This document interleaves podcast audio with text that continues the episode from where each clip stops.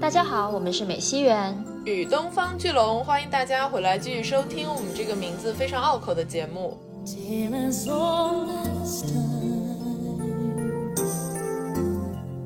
男人可以在女人的帮助下变得更好，这个事情我觉得本身没有什么可以指责的。但是问题就是说，在我们所熟知的这个美女与野兽的故事套路里面的前提是说，这个女人她必须是完美的。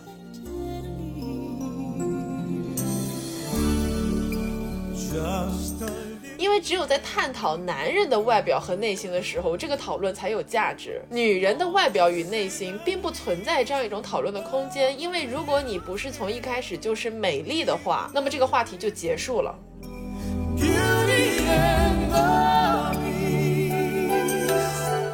这个原型发源于十八世纪，就是当女性开始觉醒了一些女性意识，但是还没有能力去改变更大的世界的时候，大家所选择的非常相似的一个出口。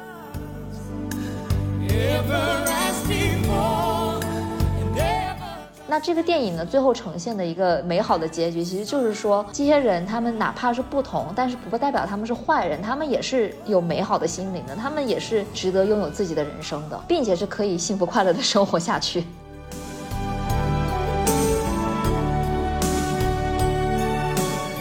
在本期节目正式开始之前呢，来给大家做一个简短的小通知。从下一期节目开始，袁宇龙将开启一个年终特辑系列。那么打头炮的节目呢，将会是我们的年度 Q&A，年度没有答案的问题的一个问答的环节。那么跟以往的没有答案的问题不同呢，这次我们是面向听众朋友们来进行了一个问题的招募。如果大家对参与提问感兴趣的话，话可以在小宇宙的通知栏当中找到我们的问卷链接，填写你的问题，将会有可能被我们在节目当中选中哦。哪怕我们的年终特辑并没有足够的容量去 cover 到尽可能多的提问，我们也会将其中有趣的问题保留到以后的问答的节目当中去回答。那就快点去打开这个问卷，来留下你的问题吧。好的，那我们就来切入今天的久违的迪士尼公主系列的这一位公主，她是谁呢？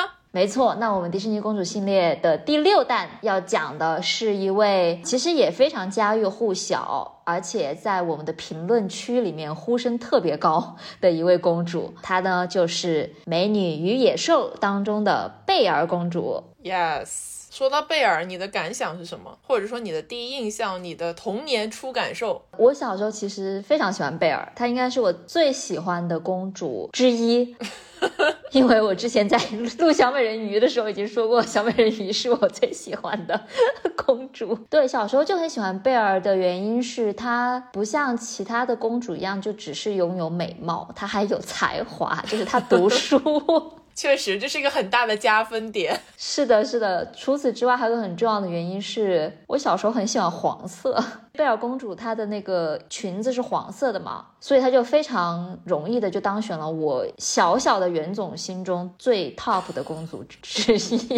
对不起，你说到小小的袁总的时候，我脑海中浮现了一个迷你版的那种 CEO 形象，你知道吗？没有想到你会用这样的措辞。哎，但你说的是对的，就是迪士尼公主很多时候虽然她们的外貌和妆造经常是不同的，尤其是后。期她越来越明确，每个人有自己的一些特定的打扮，但是贝尔永远是特别好认的那一个，因为她的那个标志性的黄裙子真的非常有代表性。没错，但虽然说她是我小时候最喜欢的公主之一，我其实已经不太记得这部电影了。所以这一次为了这个节目，我们又重新回去重温迪士尼非常经典的《美女与野兽》这个动画片的时候呢，发现了非常多我以前没有注意到的角度，让我的心情变得非常的复杂。这个电影确实，它可能接下来的节目当中会是我们提及动画电影主体部分最少的一个电影，因为它有特别多可以延展讨论的内容。没错，不像是过往的几期公主系列，我们可能更多着重于迪士尼的创作本身。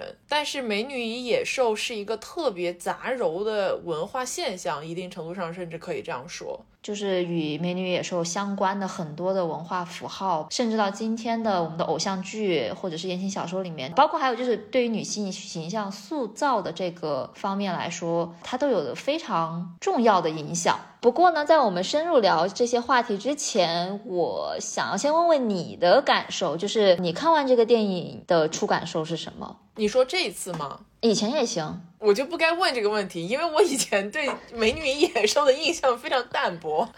我其实可能是后续到了艾玛沃森演那个真人版的时候，反而印象更深刻，因为那个时候你也知道它有很高的一个话题度。但是我觉得在童年印象当中，其实相对来讲不是非常了解它，只是知道大概是个什么故事。但是这一次再去看这个电影，我会觉得它是我们截止到目前，这是第六部嘛，看的迪士尼动画电影当中电影本身质量最好的一部。嗯，因为它的完整性是其他的几部作品所不能比拟的，而且它的人物设计虽然仍然有很多我们可以展开去讨论的，甚至留有保留意见的空间，但是已经比之前五部多多少少让我们有点恼火的这个程度要好很多了。对，所以说这部电影也是难得的获得了奥斯卡最佳影片提名的动画片。它都不是动画片这个范畴之内的了，而是在最佳影片这个提名里面去角逐，就跟其他的真人电影一块儿去竞选。没错，尤其是他被提名的时候，那个年代奥斯卡的最佳影片提名只有五部，它不像现在一开始提名有十部，所以它的这个含金量是非常非常高的。它应该是在奥斯卡只有五部最佳影片提名的年代，唯一一个进入了最佳影片提名的动画片。所以可以想见，他当时在舆论上还有专业的影评角度都收获了非常多的好评，社会大众的反响也是非常惊艳的，觉得这个电影拍的非非常好，而且也贡献了非常多脍炙人口的好歌，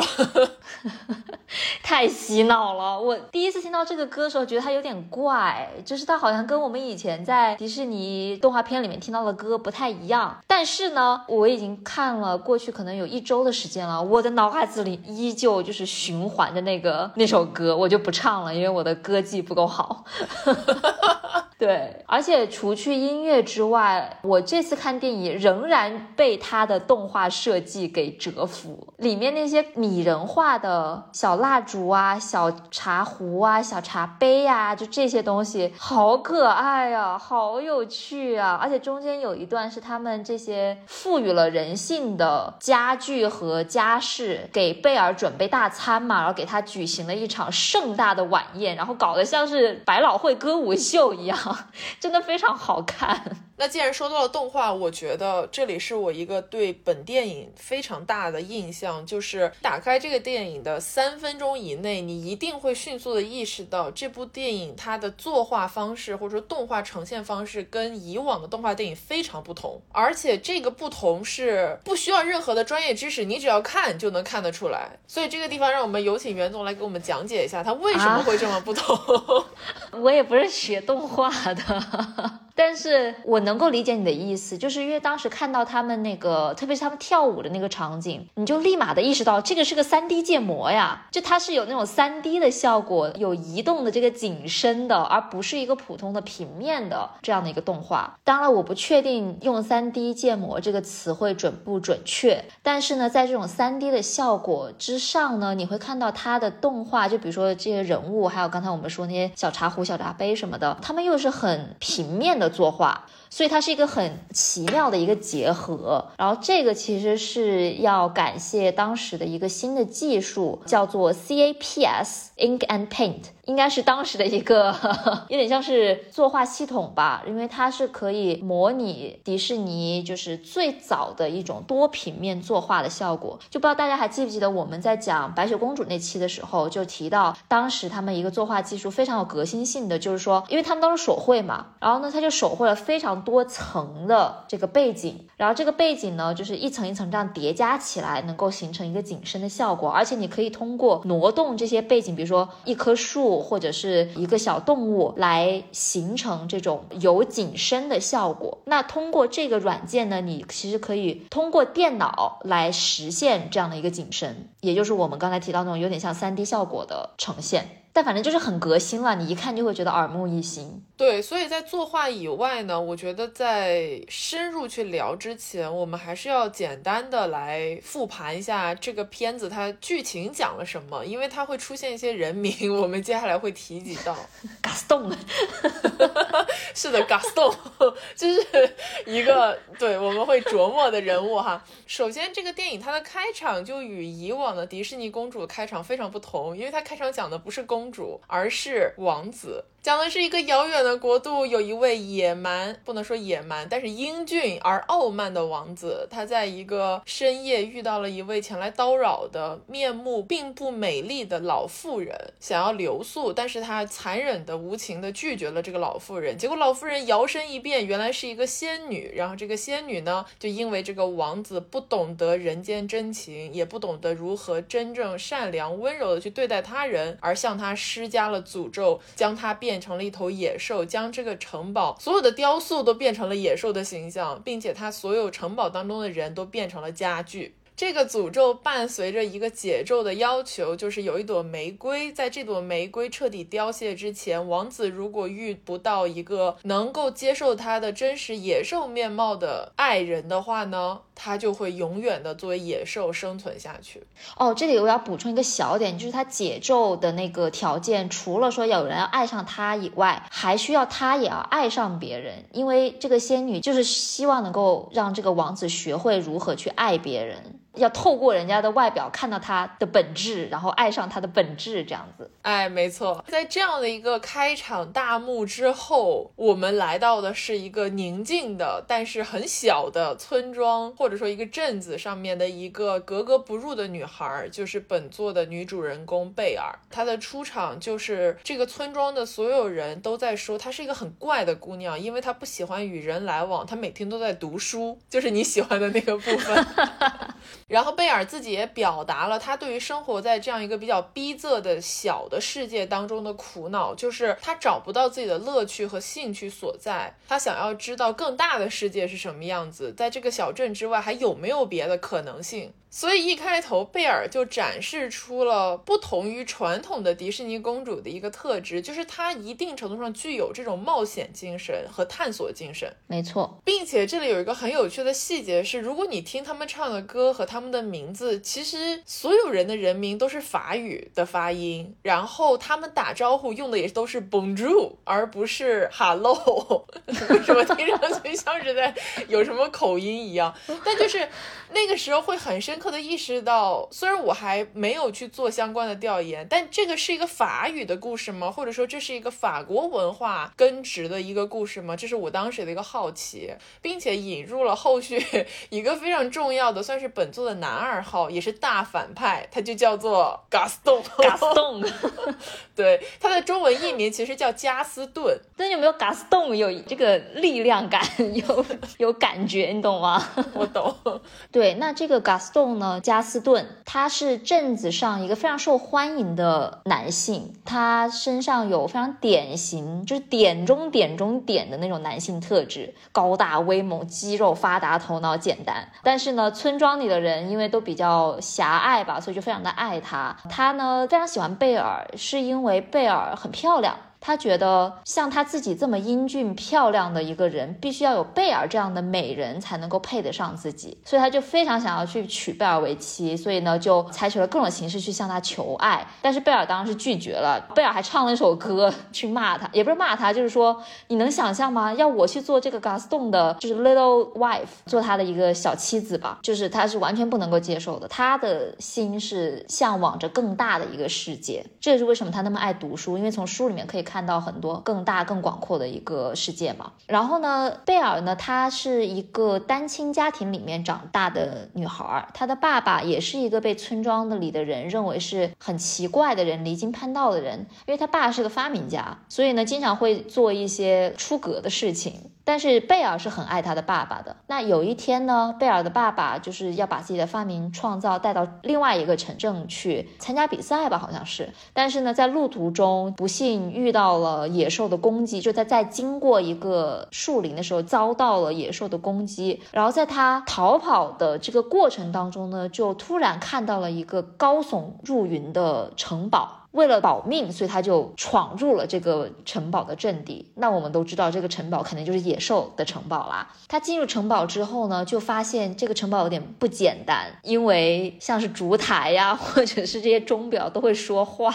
但是他是一个离经叛道的发明家，所以他很快也就接受了这个设定，然后呢，就美美的坐在炉火前面开始取暖。然后这个时候呢，他就发现这个城堡的主人出现了，居然是一头野兽。那这个野兽当时呈现出来的形象是非常可怕的，他呢就把贝尔的爸爸给囚禁起来了。贝尔呢，就一直在村庄里等待着他父亲的回归，但是父亲久久不回来。结果马那匹马叫做菲利普，是一匹不怎么聪明的、笨笨的一小马。然后菲利普回来了，贝尔就觉得很奇怪，所以他就让菲利普带着他去寻找他父亲的踪迹。于是他也穿过了同样一片迷雾森林，来到了这个神秘的昏暗的城堡。他来到了城堡之后呢，找到到了被关在地窖里的他父亲，也遇。到了野兽本人，他被野兽吓得瑟瑟发抖，因为野兽嘛，然后这个城堡又没有灯光，看上去就真的很可怕呀。在这样的一个情况下，贝尔仍然非常勇敢地对野兽说：“如果你非要惩罚我的父亲的话，那你把我关起来吧，我来换我的父亲。”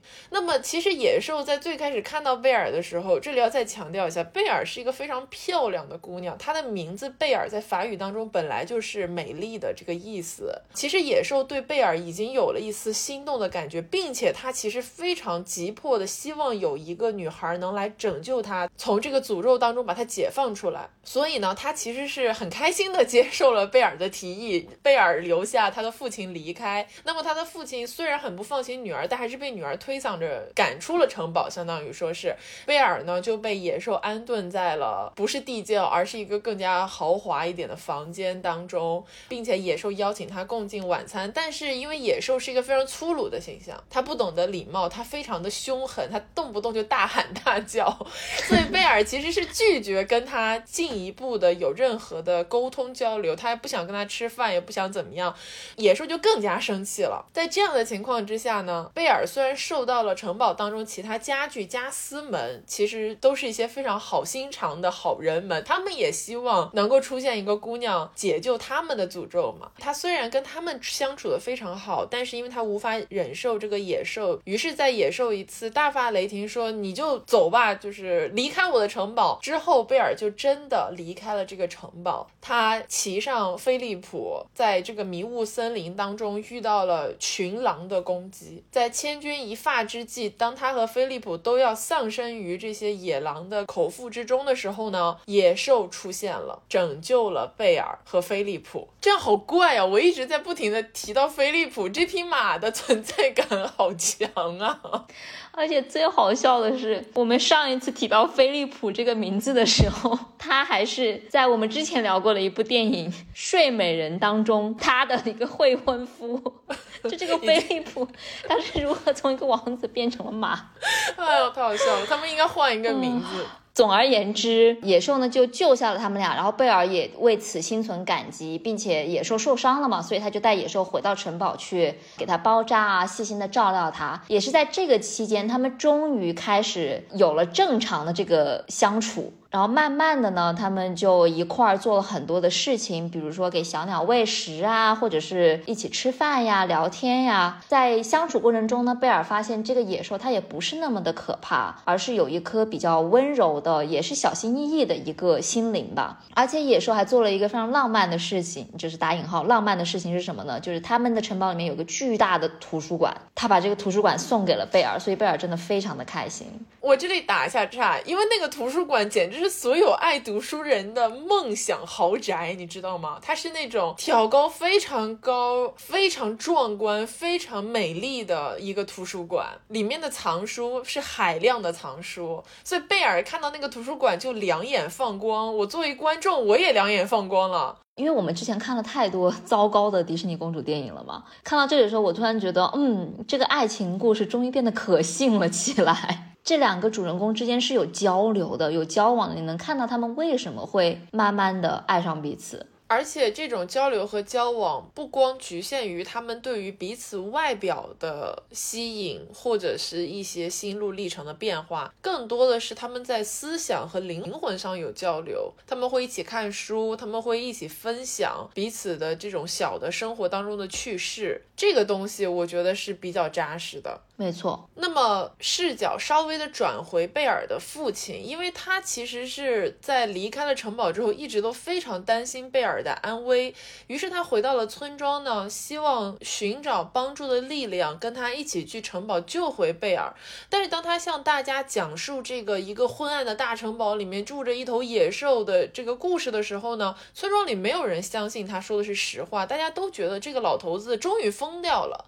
那么加斯顿呢，他。其实是意识到这是一个他趁虚而入的好时机，所以他就联系了一个非常恶劣的骗子坏蛋，让他设计呢把贝尔的父亲关进精神病院，以此来要挟贝尔与他结婚。所以，当贝尔跟野兽在城堡当中度过了一段时间之后，贝尔他对于父亲的思念也越发的强烈起来。野兽呢，就递给了他一面镜子，通过这面镜子，你可以看到世界上任何人在做什么事情。他在镜子当中就惊讶的发现，他的父亲因为在村庄当中没有找到任何可以帮忙的人，已经孤身一人返回了森林，非常艰难的在森林当中匍匐，并且他自己身体也不好，似乎是发病了的状态。所以。贝尔非常非常的担心。那么这一天其实是本来野兽已经想好要跟贝尔告白的一天，而且这个时候他们已经彼此有那种心意相通的感觉了，并且当时的仙女给野兽设下的诅咒是有实现的嘛？就是在这朵玫瑰凋零之前，这个玫瑰已经凋零到了最后一朵花瓣了。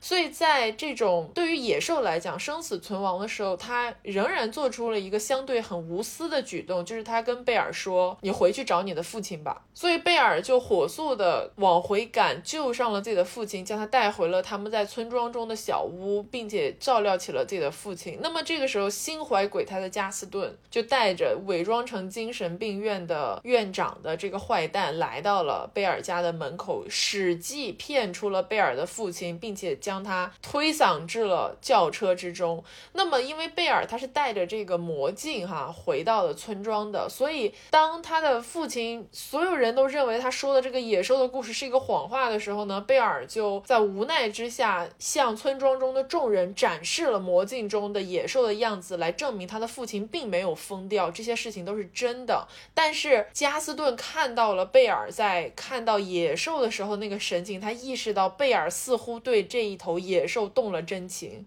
于是加斯顿非常的愤怒，他希望号召全村的各大村民。与他一起进攻这个城堡，打倒野兽。于是他们又浩浩荡荡的一群人开始了这个讨伐野兽之旅。没错，那个地方其实我看着就好生气的，因为他们在浩浩荡荡的去往城堡讨伐野兽的这个路上唱了一首歌。这首歌词非常直白的描写了他们当时的心境，就是说，虽然我不知道这个东西是什么，但是我憎恶一切我不理解的事物，哪怕它是神秘的事物，就是哪怕我们不知道它什么，它只要是神。神秘的，他就是应该被消灭的。就唱着这样一首直白的歌，去到了城堡。我们回头可以讲多一点这个方面，但是就这个电影传达出来的一个讯息是，其实是很明显的嘛。然后呢，我回到贝尔那里，因为加斯顿在走之前呢，把贝尔和他爸关在了地下室，所以呢，他们哪怕是很想出去，想要去给野兽去报信，他们没有办法走出去。这个时候呢，有一个很可爱的小茶杯，他从城堡里面其实偷偷跟着贝尔一起出来的。然后呢，他发现这个事情之后，他就动了一些非常聪明的小脑瓜子，就开了一辆他爸发明的斧头车，一路砍着，然后反正就是把地下室就那个门给砍破了。所以呢，贝尔和他爸也可以出来，然后赶紧的赶到城堡。那我们把镜头再切换到城堡那里去。当加斯顿和村民到达城堡的时候，发现野兽已经伤心欲绝，就没有任何的生的欲望了。所以呢，就是一副就是不想打的那个样子。加斯顿就当然很开心的，就是上前去想要跟他搏斗这样。所以当贝尔和他父亲赶到的时候呢，刚好是他们打的非常激烈的那个点，他们两个就是站在好像是城堡的边缘吧，就快要坠下来那个样子。然后贝尔就喊了一声“野兽”之类的，然后野兽看到了他，就马上充满了力量，然后仿佛被注入了生命的源泉。总而言之呢，他们就是打败了这个加斯顿，然后加斯顿也自讨苦吃的掉下了城堡。贝尔和野兽终于能够拥抱在了一起。这个时候呢，野兽其实已经，因为他受伤，他被加斯顿给捅了，所以呢，他已经快死了。但是在最后的这一刻，贝尔做出了所有的言情小说中男主会做的事情，就是抱着他的爱人在怀中，然后对他说：“我爱你。”然后野兽他就四肢重新变成人类，他的面孔也从一个不知道是什么动物，像是牛和狮子的结合体的野兽，变回了英俊帅气的王子。诅咒终于解除了，那些家具家私也终于变回了人。真的很为他们感到开心，就是这些家具们，他们是很善良的一群人。然后这个时候变回了人的野兽呢，和贝尔终于紧紧的相拥在了一起。接着就是迪士尼永远的结局，在他们的婚礼之上，他们俩穿着当时定情那一天的衣服，也就是贝尔的黄裙子和野兽的蓝礼服，两个人在众人的簇拥之下起舞。他们从此过上了幸福快乐的生活。全剧终，over。好了，本期节目到此结束，谢谢大家收听。所以看完这个电影，包括我们刚才这样复述了一遍故事情节之后，你有没有一个疑问，就是这部电影的主人公他到底是贝尔还是野兽啊？嗯，因为野兽他的这个人物弧光其实是非常饱满的。就像你说，电影开头就是从野兽这个王子的故事开始讲他的起源故事，然后呢，从他因为整个城堡的这个铺垫，然后到他第一次示人的这个形象，你就会发现非常的有戏剧张力。就他一开始是这样的一个面目骇人的这样的一头野兽，到后来变成。慢慢的心思其实是很温柔的，然后从贝尔那里学到了很多爱人或者是一些生活基本礼仪吧，然后到最后他甚至是放弃了自己的这个可以变换成人形的这个可能性，而放贝尔走，再到最后他是如何伤心欲绝，但是还是因为贝尔的鼓舞而战斗了下去，终于变回了人形。就他这个故事，野兽的故事是有始有终的。但是你转念你去看贝尔的故事呢，你会发现他从头到尾，他始终是那样一个形象，他就是一个美丽，然后非常喜爱读书，有一定的冒险精神。但是在整部片看完之后，你并没有发现这些东西体现在了电影里面，它体现更多的是贝尔的善良，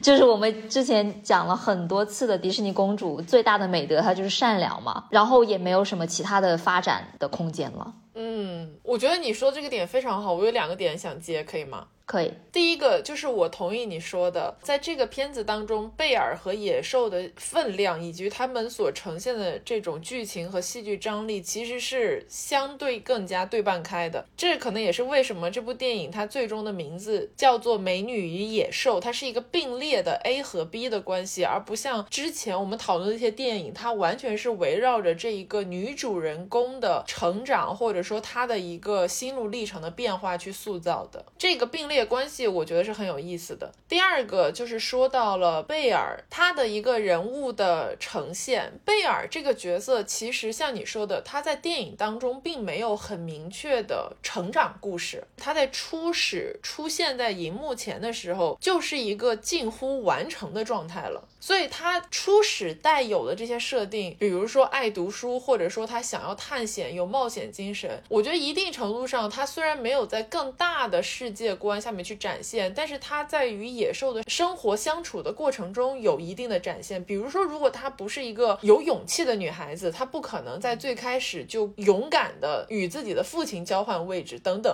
就她是在一个更加私人领域，或者说两性情感领域呈现了这些特质。然后，因为她。不是更加围绕我们现在所说的就是这种大女主，她要去闯事业这个角度，所以她就显得这些特质相对没有那么的显著。但是我认为它确实跟其他的女性主人公有很大的不同。然后我觉得这个可能有一个很大的原因，就为什么我们看到《美女与野兽》的故事如此有别于其他的公主，就是在于它是女人写的故事。没错，你说的这个很在点子上，非常准确。因为相较于之前我们提到了很多的迪士尼公主的缘起故事来说，就是《美女与野兽》这个故事，当然了是经过很多版本的迭代，才到了我们现在所看到的这个版本。但是它最初的其实是可以追溯到一位法国女性小说家所写的一本小说，名字呢就叫做《贝尔与野兽》，或者是《美女与野兽》。这本小说呢，是在十八世纪中期，一七四零年的时候出版的。这个小说是非常长的一部著作，它一点都不是属于什么儿童童话向的故事，它就是一本正儿八经的浪漫小说。然后这个作者呢，他的名字非常长，我也不会念，因为是法语。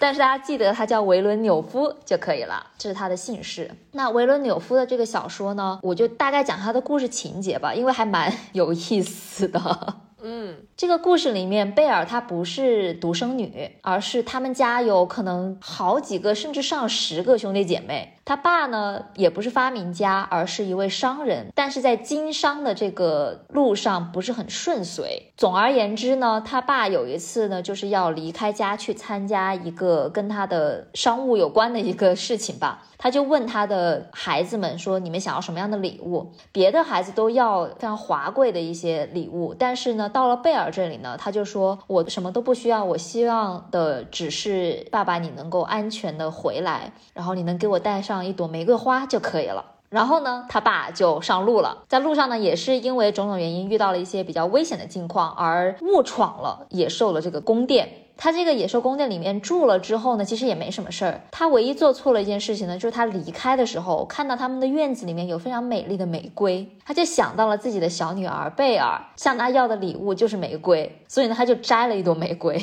结果他们偷玫瑰的这个事情被野兽发现了，惹得野兽大发雷霆，把他抓了起来。他爸呢，就是在祈求他嘛，就说你能不能放了我？我家里还有这么多的孩子等着我呢。然后最后野兽给他的条件是，OK，你可以走，但是你必须要带回一个女儿作为交换。所以他爸呢就回家了。回家之后告诉了孩子们这件事情，其他的女儿当然不愿意了。然后他们觉得就是这都怪贝尔，贝尔谁叫你要有一个什么玫瑰花，害得我们。老爹要被抓起来，但是贝尔因为她是个很善良的女孩，所以呢，她就自告奋勇说：“好吧，那我就跟你一块去吧。”所以呢，他们俩就是到了城堡，贝尔也留了下来。留下来之后呢，野兽非常的爱这个女孩，非常喜欢她，每晚都跟她求婚，然后每晚都被贝尔拒绝。与此同时呢，贝尔一直在做一个梦。他每天晚上都会梦到一个王子，这个才是他的心上人。嗯，所以说等于说贝尔在被囚禁的期间，他心里其实一直想着、幻想着是有另外一个自己的心上人，可以有一天可以拯救自己。那他们终于在相处了一段时间之后呢，贝尔也是思乡亲切，他非常想念自己的家人。野兽呢就允许贝尔说回家一段时间。不同版本有不同的说法，在这个版本里面，至少我查到的是说他可以回家两个月，但是在两个月期间他必须要回来。那贝尔就答应了嘛。结果呢，他回到家之后，发现自己家里不仅非常的贫穷，因为他爸爸经商失败了，同时呢，家里的这个他的一些姐姐看到贝尔一身华丽的衣服，感到非常的嫉妒，就觉得凭什么你可以过上这样华贵的生活，而我们的生活这么痛苦？所以呢，这些嫉妒的姐姐就陷害他，让他错过了回到城堡的那个 deadline。错过了他跟野兽的这个约定，因为这些姐妹她们想的是，如果野兽生气的话，一定会把贝尔给吃掉的。但是事实上却是，当贝尔发现自己被骗了之后呢，他马上赶回到了城堡，发现野兽伤心欲绝，就濒临死亡，你知道吗？然后在这一刻，贝尔突然间就发现啊，原来其实我一直是爱着这个野兽的呀。于是呢，就救活了她。那这个故事到这里其实还没有结束，后面还有很复杂的她婆婆的一些抓马。反正就是婆婆一开始是很开心的，就是野兽变回人形了嘛。但是呢，她发现贝尔原来只是一个普通人家的时候，又很生气，就不接受她。但是最后呢，他们还是发现说贝尔其实也是一个公主了，并且跟他们家有一些血缘关系。总而言之，就是后面 突然间加上了很多复杂的这种家庭伦理关系。但是故事的总体是我刚才讲的那些，也是说贝尔为了救他的父亲，来到了野兽的这个城堡里面住下来，并且最后也是爱上了他。但是呢，你听完之后有没有觉得有点像是好人卡的一个逆袭？嗯，就他不是真的爱上了野兽，他们也不是真的心意相通，而是出于这样那样的原因。对，就甚至是你会觉得他是不是出于同情心而最后救治了这个野兽，然后发现自己是爱上了他。因为我们不要忘记，他之前一直在幻想一个王子啊。对，虽然野兽变回来是王子，但是他爱的是之后的那个状态，而不是野兽作为野兽的时候。是的，是的。当然了，那个王子也有说法，就是他幻想中的王子，最后发现其实也就是野兽本人。但是反正你就会觉得很怪，就感觉像是在找补。没错，那这个来自维伦纽夫的原始版本，其实是《美女与野兽》这个 IP 的起源了。在这个起源之后，其实就没有过几年，十来年吧。法国有另外一位女性小说家，叫做博芒特。博芒特呢，他其实将维伦纽夫的版本进行了大幅度的删减，他把里面的剧情，还有包括后来的家庭伦理，全部一刀咔掉了，呃，或者说至少咔的非常的简单，它变成了一个相对更像是中篇小说的这样一个篇幅。而且博芒特呢，把这个故事梳理的非常清楚。那么我们现在所知道的迪士尼公主版本的《美女与野兽》，其实是大面积的取材自博芒特的版本。用了他的这个原始的故事框架，并且加上了许多来自一九四六年的法国电影《美女与野兽》当中的一些灵感。那这个灵感主要集中在男二号加斯顿 （Gaston） 他的这个人物形象的设计上面。虽然迪士尼对加斯顿的形象做了很多的来回反复的犹豫的处理，但是至少他们是从电影版本的《美女与野》。野兽中间想到了说，哎，我可以搞一个跟野兽竞争的，甚至是产生一定的这种对立的镜像的关系的男二号，来作为我的这个故事情节的增色。对，而且四六年的这个法国电影，而且它是真人电影哦，里面还有一个很重要的点是在于它出现了会动的家具这个情节，或者说这个设计吧，这个设计也是被迪士尼给沿用了的，而且这个可以说是这部电影的点睛之笔。我觉得没有人看完迪士尼动画版本的《美女与野兽》会不喜欢 Chip，就是那个小茶杯。小茶杯，嗯，对，它真的非常可爱。就是我觉得其实这个电影当中很多人性的光辉是这一些配角。家具团所呈现的，没错，没错。然后我就简单说一下，还有一些其他什么的版本吧，因为这个故事真的经过了太多的演变了。刚才你已经提到了迪士尼改编的那个版本是博芒特的嘛，在那之后呢，这个故事又被改编成了童话、小说、歌剧等等的。后来呢，在十九世纪的时候也传到了英国那边，然后英国作家 Andrew Long 他是融合了不仅是这个故事，而是还有希腊神话呀，还有一个意大利的童话改编而成了另外一个，就是也是。是美女与野兽的这样的一个故事，然后这些故事里面一个共通的点就是在于一个对立吧，就是人与动物，然后是女主人公是如何的可以说用他们的美德去拯救了这头野兽，并且让它回到了人形。然后我觉得这个其实是这个故事一个很核心的点，就在于它体现了一个我们现在经常能够看到的一个套路，就是美女改造野兽。然后这个美女呢，她不仅是长相美，而且是更重要的是她有美德，就是有美德的这样的一个女人，她是可以去改造、去改善一个行为粗鲁的男性的。你说的对啊。然后呢，最近呃，我有听一个朋友他做了一个播客，叫做《走马观花》，然后他们呢就聊了一期《流星花园》，然后他们里面提到了一个说法，让我觉得非常的有趣，就是说《流星花园》其实就是现代版的《美女与野兽》。因为山菜就是有点像是通过他自己的一些美德去感化了道明寺这样一个其实是非常糟糕的男的，他又会霸凌，然后呢又瞧不起人家，又没有什么知识，对吧？最后呢是在 山菜的帮助之下，让他成为了一个更好的人。而且我觉得这里一个很有趣的地方是在于，你会发现像山菜或者是像贝尔这样的角色，他本人在这个故事当中是没有没有太多的成长线的。有，但不多，或者说不显著，因为这个故事的成长线不是通过这个角色体现的，而是通过男主角体现的，所以他们在其中更多的是作为一种女性的 mentor 这个形象在出现，他们是一个引导者的形象。那么也就是说，这个角色他从剧情伊始，他就是一个完成体，或者说另外一种说法说辞，她就是一个完美的女人。对，这就是让我感到有一点点不舒服的地方，是在于说，OK，我能够理解他想表达的，就是说每个人他其实都是有成长空间的嘛。你不管外表是如何丑陋，你内心都是有美的这个可能性的，有能够变好的这个可能性的。所以说，男人可以在女人的帮助下变得更好，这个事情我觉得本身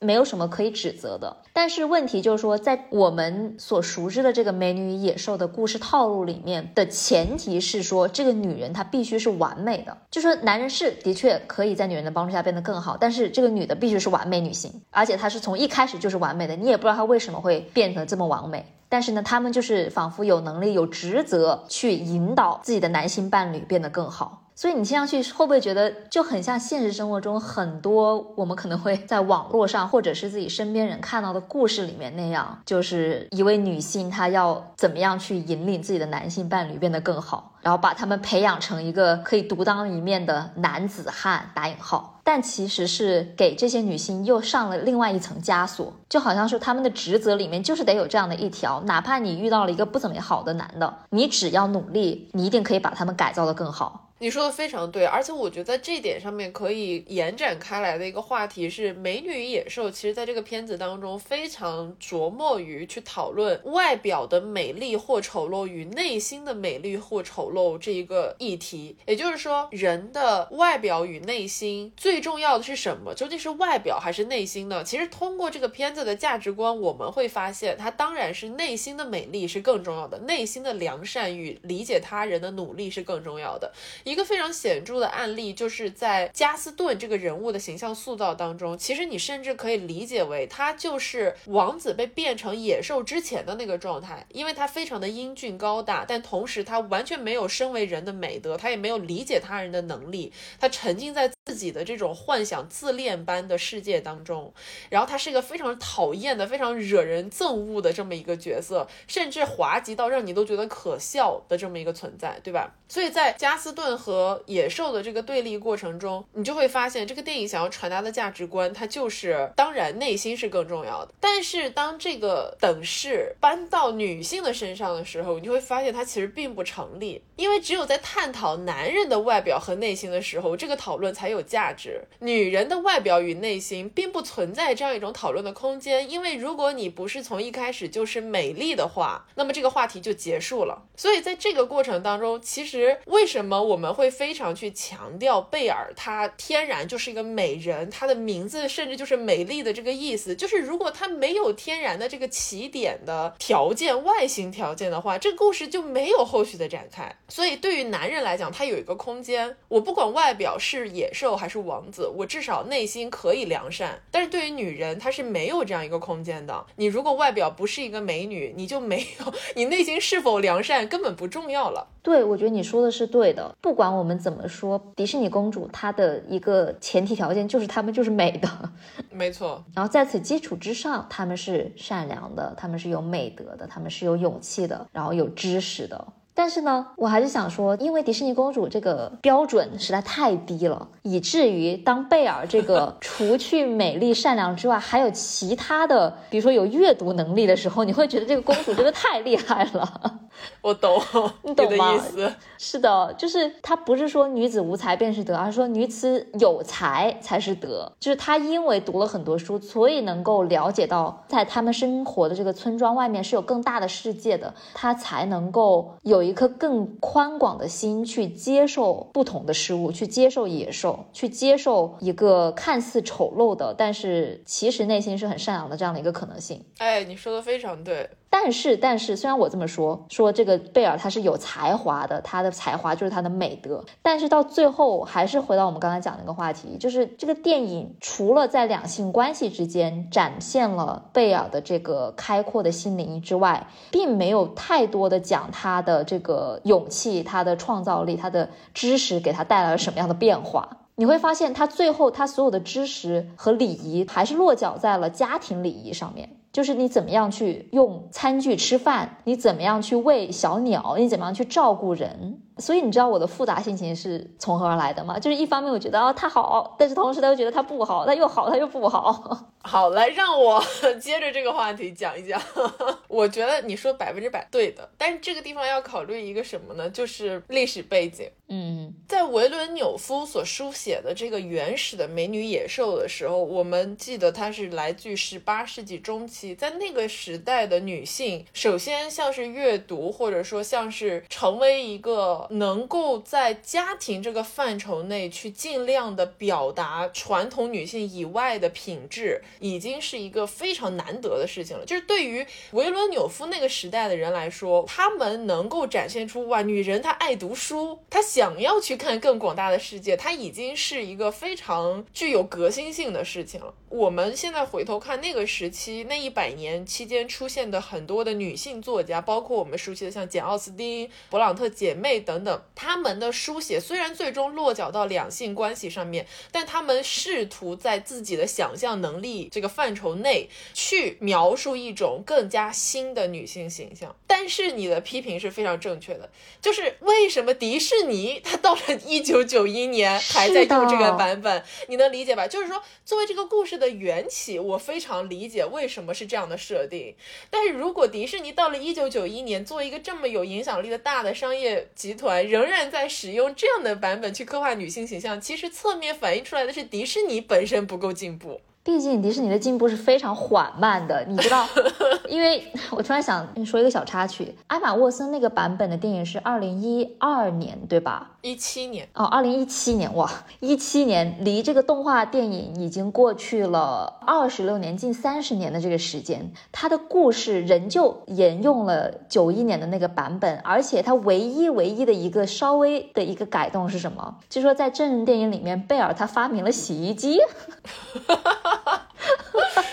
同样也是在家庭内部的，对，就是他为了有更多的阅读时间，所以呢，他发明了一个可以自动洗衣服的一个一个装置吧，这就是他唯一的一个进步了。经过了二十六年，迪士尼给他的这个故事增加的元素居然是这个，你就会觉得，哎，迪士尼的增长真的非常缓慢。但不管怎么说，我想说回你刚才提到的，就是在这个缘起故事，也就是十八世纪的这个小说的这一点，会让我想到我看过一篇 paper。它是讲美女与野兽这个故事跟哥特小说，尤其是哥特小说中的女性形象的联系。就是有人曾经把美女与野兽这个电影的故事情节跟哥特小说的套路进行一个对比，会发现他们是有很多共通之处的。原因就是在于这个哥特小说里面的女性形象也是通常来说是不畏权威，然后是有知识的、有能力的、强大的，可以去突破限制，勇于。去探索世界的这个跟我们在电影里面看到的贝尔的形象其实是有很多重合之处的嘛，而且再加上美女与野兽这个设定本身就非常的哥特，他们住的那个城堡就艺术呈现方面也非常的哥特，然后又有一些这样的家具变成人的，或者是人变成家具的这样的灵异的元素，所以在很多层面上面都跟哥特小说非常的像。其实我觉得从这个电影的版本去回看这个故事，它毫无疑问的可以被归纳到哥特的这个分类下面去。我觉得这个是完全没问题的。然后说到哥特小说的话，其实这个流派跟维伦纽夫他去书写《美女与野兽》的缘起故事的时间点是非常接近的。哥特小说就是在十八世纪的时候发源的这么一种题材。那么它的核心元素或者说是什么定义了哥特小说为哥特风的东西，都在我。我们刚刚讨论当中呈现了。首先，它既然称之为哥特，它一定有一个哥特式的建筑，通常是一个城堡，通常这个城堡都是暗黑的、阴森的，充满了超自然力量的。这也是为什么哥特小说其实后续的恐怖小说的缘起鼻祖。有了哥特小说，后人才有了创作恐怖小说的空间。而且哥特小说在很多时候都是跟厄运、死亡这些意象联系在一起的。随着这个品类的发展，其实后续基激发了非常多我们现在知道有名的历史书写，包括了像狄更斯，他在他的小说当中大量的去探讨了人的命运和死亡之间的联系，包括了推理小说的鼻祖爱伦坡，他就更不用说了，他的推理小说当中含有大量的这种恐怖元素在里面，惊悚元素，所以哥特小说是所有这些东西的一个缘起的地方吧。那么说到哥特小说跟女性之间的联系，其实非常有趣，因为有很多的女性作者进入了哥特小说的领域，去创作一个女主人公与来自某种哥特背景之下的男主人公的相遇和爱恋的故事。吸血鬼，哎，没错，你说的非常对，因为哥特小说最有名，当然它是在后哥特时代，就是德古拉的故事。那么为什么会出现一个女性非常主导性的在哥特小说中的位置呢？就是因为回到我们刚刚说的，在十八、十九世纪的女性创作中，能够将她们带离传统的家庭书写的东西并不多。那么有什么能够引领一个女主人公真的开始面向更大的世界，或者说非传统的家庭结构的世界呢？那就是带有哥特风格的、带有超自然意味的这样一种你所不能抵抗的外界的存在，将他们带入了一个类似于冒险的环境当中。虽然最终他们一概的都落脚到了浪漫关系上，但是至少这是一种试图将女性放在更加独立的空间中的尝试，所以哥特小说中的女主人公很多时候是出于一种不可抗拒的命运的推动，她不是说我自己就是我要成为海贼王人，我现在就要出海了，不是这种类型，而是这样那样的一些机缘巧合的原因，他们可能走入了这个城堡，或者说他们跟这个地方产生了一些联系，进而在不可违背的这种命运的推动下，他们在这样的一个环境中去做了一个勇敢的、坚强的形象。并且一定程度上能够拯救到这个男主角，所以这个套路其实是把美女野兽的故事原型，它是一种框架嘛，放在这个品类下面是完全没问题的。嗯，讲的非常好，谢谢。而且说到哥的小说。对，而且说到这个哥特小说，我觉得有一个家喻户晓的名著是可以拎出来单独讲一讲的，就是《呼啸山庄》啊。嗯，呼啸山庄是一个非常典型的，它的故事发生的这个呼啸山庄，就是一个破败的、残旧的、非常古老的庄园。那么这个地方它承载的是已经破败的历史，当然它有很多其他道德层面的隐喻。但是这个故事当中的男主人公希斯克利夫就是一个很典型的非传统王子形象的这么一个类似于像德古拉一样的比较阴暗的男主角。那么这个呼啸山庄的全部的浪漫幻想围绕着在这个与世隔绝的庄园当中发生的家族悲剧，它所展现出来的为什么一直如此受到。女性读者的欢迎，因为它提供的这种浪漫幻想以及其中的远离世俗的这种设置，是很容易让大家离开现实生活中女性的一些束缚的。比如说，你必须要遵守某种特定的约定俗成的女性气质，你必须要成为某种家庭责任的女性等等。它其实是提供了一种想象空间的可能性。听你这么说完之后，我觉得更加让人觉得很悲哀的是，哪怕放到今天，你刚刚所说的这一切都仍旧是有吸引力的，就是这个幻想的空间仍旧是对女性来说有这么大的吸引力，这么的重要。也就是为什么《美女与野兽》的这个故事，哪怕放到今天，仍然会受欢迎。而且，其实《美女也说》，我们先抛掉它什么元素这不说，你就光听这个故事，它也非常像另外一部世界名著，就是《简爱》啊。是的，因为 这一个外来的、坚强的，虽然贫穷，但是对自我非常坚定的女主人公，遇到了暴躁的、需要拯救的、受挫的这么一个男主人公，然后两个人最终经历了许多的磨难，修成正果，在一个庄园子里头，这就是《简爱》的故。故事本身，所以你可以看得出来，它是一个原型。这个原型发源于十八世纪，就是当女性开始觉醒了一些女性意识，但是还没有能力去改变更大的世界的时候，大家所选择的非常相似的一个出口，就是这样的一种故事的表达方式。没错，就是在特定范围内实现最大程度的自由和独立。但是呢，话说回来，我们现在生活在二零二三年，马上就二零二四年了。是的。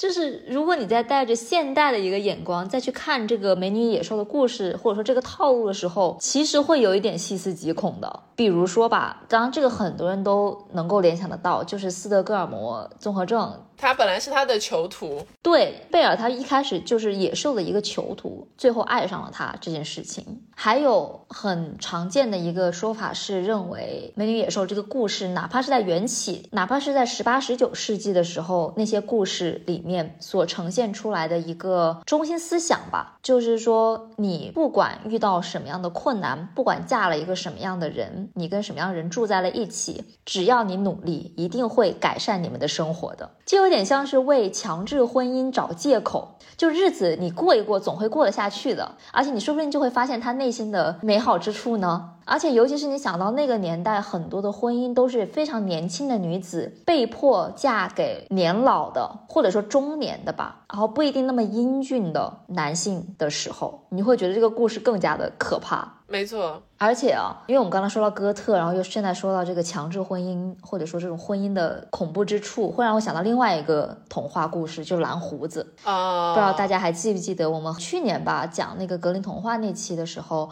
有提到这个故事。这个故事里面呢，其实就是说蓝胡子这个人，他娶了很多的妻子，每娶一任呢，他就会把他残忍的杀掉。杀掉之后，把他身上留下的一个小的物件保存下来，集齐起来，塞满了他整个房子里面的各个的屋子。就是他的屋子里面也有点像是我们现在说这种破败的阴森的大宅子，每一个房间里面都有一些让你意想不到的物件。然后这些物件其实都是某一任他的妻子所留下来的。然后呢，蓝胡子那个故事里面也是有一个新婚妻子忍不了自己的好奇心，打开了潘多拉的魔盒，他违背了蓝胡子的命令。而去探索整个房子，然后呢，慢慢的就发现了蓝胡子的秘密。这个点就特别像是贝尔在这个美女野兽这个故事里面，因为野兽它最重视的就是那朵玫瑰嘛，被下咒的玫瑰。这个玫瑰是放在他们城堡的一个蜥蜴西塔上面，他就跟贝尔说：“你去哪都行，但是绝对不可以去西塔。”但是贝尔他就是有好奇心，所以他就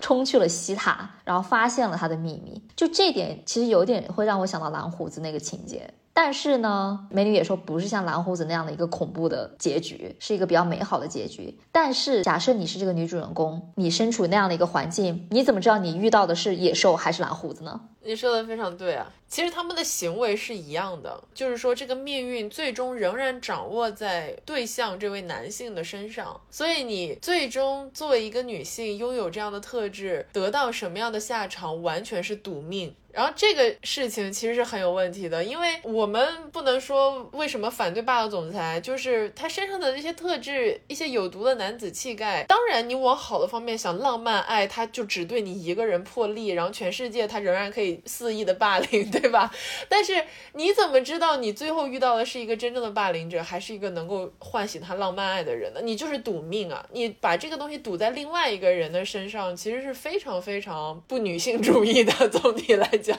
那是的吧？所以贝尔或者说美女野兽这个故事，它的潜在的危险之处就在于它美化了这样的一个赌命的过程，而且因为迪士尼的呈现，让这个故事显得特别的有灵性、有魔力，让人向往。你向往的成为贝尔，在那样的一个大城堡里面，有那么多可爱的家具或者说 朋友，然后你最终还可以收获一枚帅气的王子。但是这个故事最初不要忘了，它的前提是在于他被野兽囚禁了。没错，所以我觉得说了这么多关于女性的角度去看待美女野兽的这个故事，不管是原型发展到现在的迪士尼公主的版本，最重要的还是说了很多遍的那个话，大家带着批判性的思维去看，就是说虽然这个电影它有可取之处，但是它也有很多隐含的危机四伏所在，对吧？所以看的时候审慎一点就好了。嗯，OK，那我们讲完了这个女性角度之后呢，我觉得也还是需要来讲一讲野兽的啦，因为毕竟是美女与野兽嘛。而且我看完这个电影，其实刚看完的时候没有这么多批判的，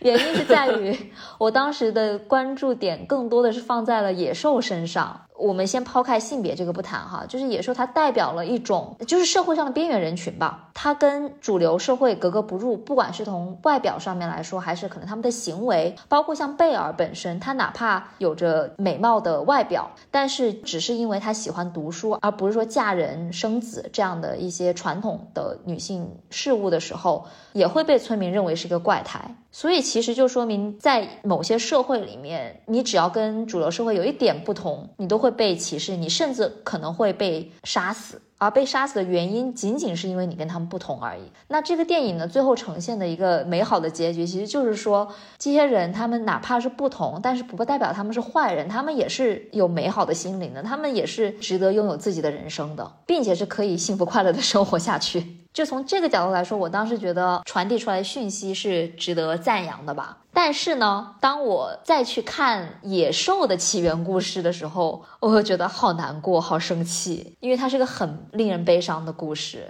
就是韦伦纽夫在十八世纪中期创作出《美女野兽》这个故事的时候，它是有一个历史原型的。这个原型呢，就是在十六世纪的时候，有一个人叫做佩德罗·贡萨罗斯，他呢是患有先天性遗传性的多毛症。换句话说，他是一出生下来就是全身上下长满了毛发，就长毛，看起来就好像是野兽一样。所以呢，这个病症在医学界给他定性之前，可能有一个更加的为人所熟知的名字，叫做狼人症。哦，那这个佩德罗呢？他是十六世纪出生于特内里费岛，这个岛是西班牙在靠近非洲海岸一个叫做加纳利群岛中的一个岛屿。那佩德罗呢是当地的原住民，有先天性的这个多毛症，他从小就被关在笼子里面。他从小就不被人待见，被人认为不是人类，而是一种连畜生都不如的存在。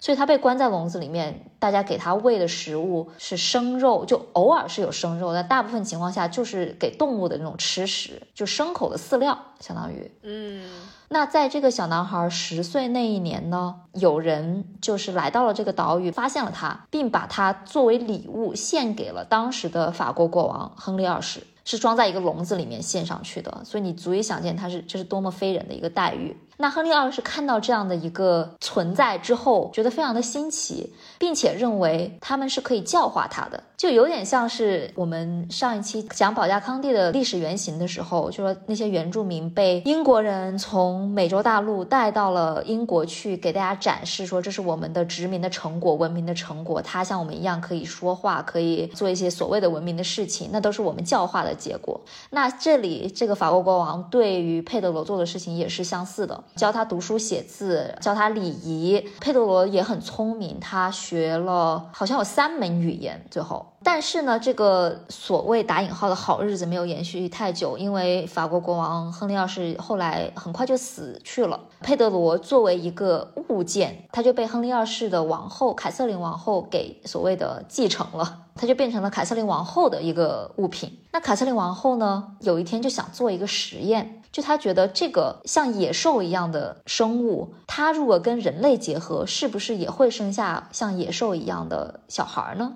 为了去做这个实验，他就把自己的一个仆人许配给了佩德罗，让他们去做实验，让他们来交配。他们最后生下了七个孩子，其中有四个也是遗传了这个多毛症。对于凯瑟琳王后来说，她觉得很好啊，就是自己的实验成功了。但是对于这一家人来说，这就是他们另一个悲剧的开始，因为这一家人就被送到了欧洲各地去做巡回表演。他这个表演是有一种怪诞秀的那个成分，就是作为奇观，作为一个奇怪的东西去展示给大家的。然后最后呢，他们是定居在了意大利一个小镇，因为那个小镇上有一个官爵愿意去所谓的雇佣他们，但其实就是拥有他们，并且这个官爵把他那四个孩子像礼品一样送给了各个达官贵人。等于说，这个家子人从始至终都是被当成了非人的物件，成为他们交易的一个筹码。这个就是他们的历史原型，你不会觉得太黑暗了吗？是啊，唉，那我们回到《美女野兽》这个电影本身吧，就是它对于这个野兽形象的塑造，就像我们刚才说的，它是我们是可以用批判性的角度去解读它的。它一方面呢，其实延续了这种对于野兽这个形象的一种消费。但同时，它也是传递出来一个比较积极向上的讯息，所以就看你要怎么去看待这个事情吧。但是我觉得要了解它的不同面相是很重要的。我同意，所以我觉得今天聊的这种它的原型故事，不管是美女还是野兽，还是整个这样的一种框架，都是蛮有意义的一件事情。比我想象中的可以挖掘的点要多。就这个电影啊，之前做完保加康帝说做哪一期的时候，我说做美女野兽吧，然后你就说美女野兽有什么可聊的？没想到吧？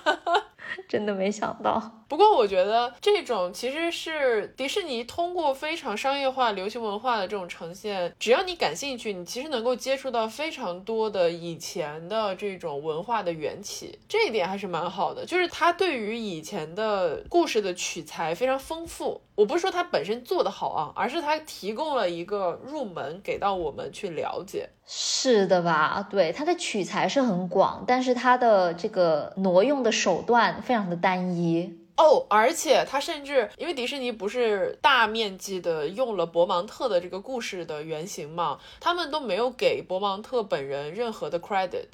好惨呐，博芒特。是的，所以就是我觉得这个是有问题的，就很多人会觉得《美女野兽》它是不是一个原创故事？不是的，它不是，对，它迭代了很长时间。所以呢，就大家如果有兴趣的话，可以去了解一下不同的版本里面的《美女野兽》的故事，而且不只是我们今天。提到的这些版本还有非常多，不管是在欧洲还是在其他的大陆，甚至亚洲，都有相似的这个套路的故事、童话或者传说。而且欢迎大家去套用一下自己觉得是这个框架的其他的一些故事，肯定有很多我们没有想到的，因为我们今天聊到的毕竟还是很有限嘛。有如果有什么好的 idea，欢迎给我们评论，我们也很想知道。没错，嗯，那今天的节目就暂时到此告一段落啦。那下期预告呢？就像我们刚才开头说的那样，会是一期年终的没有答案的问题特辑，欢迎大家敬请期待一下，期待期待。好的，如果大家喜欢我们的节目，欢迎在各大平台订阅收听《美西元与东方巨龙》。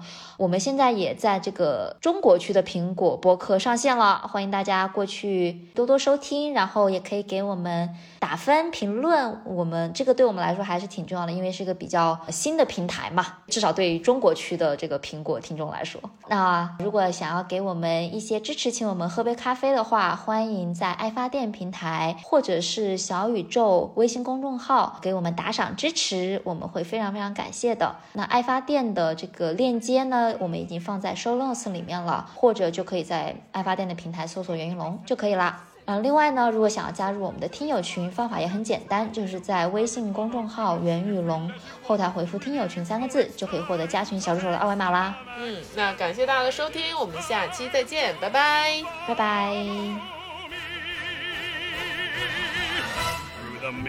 The woods, through the darkness and the shadows. It's a nightmare, but it's one exciting ride. Say a prayer, then we're there at the drawbridge of a castle, and there's something truly terrible inside. It's a beast, he's got fangs, razor sharp ones, massive paws, killer claws for the feast. Hear him roar, see him foam, but we're not coming home till he's dead. Good and dead!